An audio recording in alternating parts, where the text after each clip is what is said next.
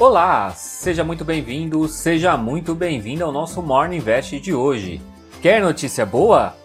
Então vai lá, hoje é sexta-feira, dia 28 de agosto de 2020.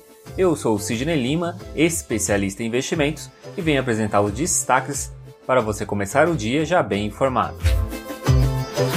No dia após o não do presidente em relação ao Renda Brasil de Guedes, o mercado andou de lado. Mercado ainda está com receio dos próximos passos que o ministro possa dar, pois a relação parece ter ficado um pouco abalada.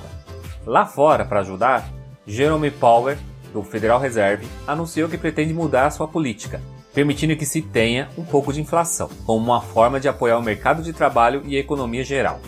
Isso fez com que a bolsa terminasse o dia literalmente como abriu. Isso mesmo, ela saiu dos 100.627 pontos para os 100.623 pontos. No meio do caminho chegou aos 101.547 pontos. E no pior momento foi no início da tarde, quando bateu 99.856 pontos. A nova política do Banco Central americano é ter inflação média de 2%, ou seja, que a inflação possa subir um pouquinho. Desde 2008, o Fed tem lutado para manter a inflação abaixo dos 2%. Agora a intenção é poder ter uma flutuação mais alta. Os juros americanos devem continuar variando de 0 a 0,25 ao ano.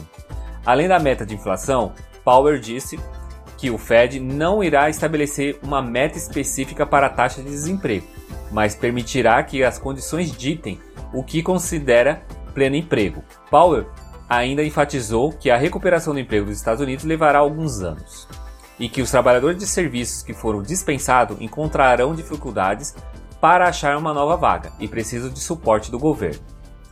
Em falar em emprego, os Estados Unidos registram um pouco mais de um milhão de pedidos de seguro-desemprego. Na semana passada, conforme divulgou o Departamento de Trabalho do país. Após uma conversa por telefone, a presidente da Câmara dos Estados Unidos, Nancy Pelosi, conversou com o chefe do gabinete da Casa Branca sobre uma possível retomada nas negociações de estímulos, mas pelo jeito não avançou. Ela disse que o governo despreza as necessidades dos americanos, em meio à crise provocada pelo coronavírus. O PIB dos Estados Unidos sofreu uma contração de 31,7% no segundo trimestre em termos anualizados, conforme apontou a estimativa do Departamento do Comércio. Os índices Dow Jones e S&P 500 tiveram altas de 0,57 e 0,17 respectivamente. Já Nasdaq caiu 0,34. Por aqui, a grande preocupação está entre o ministro da Economia e o presidente da República, pois os rumores de que o ministro pode deixar o governo têm aumentado. Mas oficialmente, a pasta continua afirmando que ele trabalha e se mantém no cargo mas os bastidores dizem que o PG2 está para se tornar em PG1 por Bolsonaro. PG2 seria o presidente da Caixa, Pedro Guimarães, que seria um dos nomes mais cotados para assumir caso Guedes saia. Em Foz do Iguaçu, durante uma inauguração de duplicação de rodovia, o presidente Bolsonaro podia, se quisesse, se referir ao ministro Guedes e assim desfazer as más impressões. O Ministério da Economia está preparando para hoje uma nova alternativa para o Renda Brasil. Esse foi o prazo dado pelo presidente. Após a crítica do presidente, a equipe de Guedes pretende mudar as regras do abono salarial para poder bancar o Renda Brasil. E outra medida que também está sendo cogitada seria repassar as despesas da Previdência Social com auxílio doença para as empresas, e as empresas poderiam abater nos impostos posteriormente. No mercado de juros futuros, o DI para janeiro 2022 subiu um ponto base, fechando o dia em 2,86.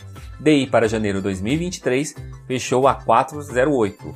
DI para janeiro 2025 caiu 3 pontos base a 5,95. O índice dos fundos imobiliários IFIX ficou novamente estável, subindo apenas 0,04%, cotado a R$ 2.777,87. A maior alta foi do fundo imobiliário Brasil Health, subindo 3,40%, e a maior baixa foi do fundo imobiliário TRX Edifícios Corporativos, caindo 3,33%. As maiores altas da bolsa foi Gol, subindo 3,93%, seguido por Azul, depois BTG Pactual, CSN e Magazine Luiza. As maiores baixas foi de Duque, BR Distribuidora, Eco Rodovias, CCR e Bradespar. Na agenda de hoje teremos na Europa, a divulgação das vendas do varejo da Espanha, a confiança empresarial da Itália e de Portugal, além da expectativa de inflação ao consumidor na zona do euro. Por aqui, a taxa de desemprego. Nos Estados Unidos será a divulgação da balança comercial de bens. Esses foram os destaques dessa sexta-feira do nosso Morning Invest.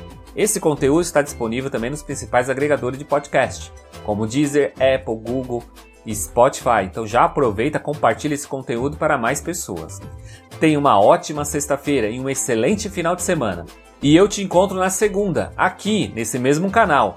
Então, até lá!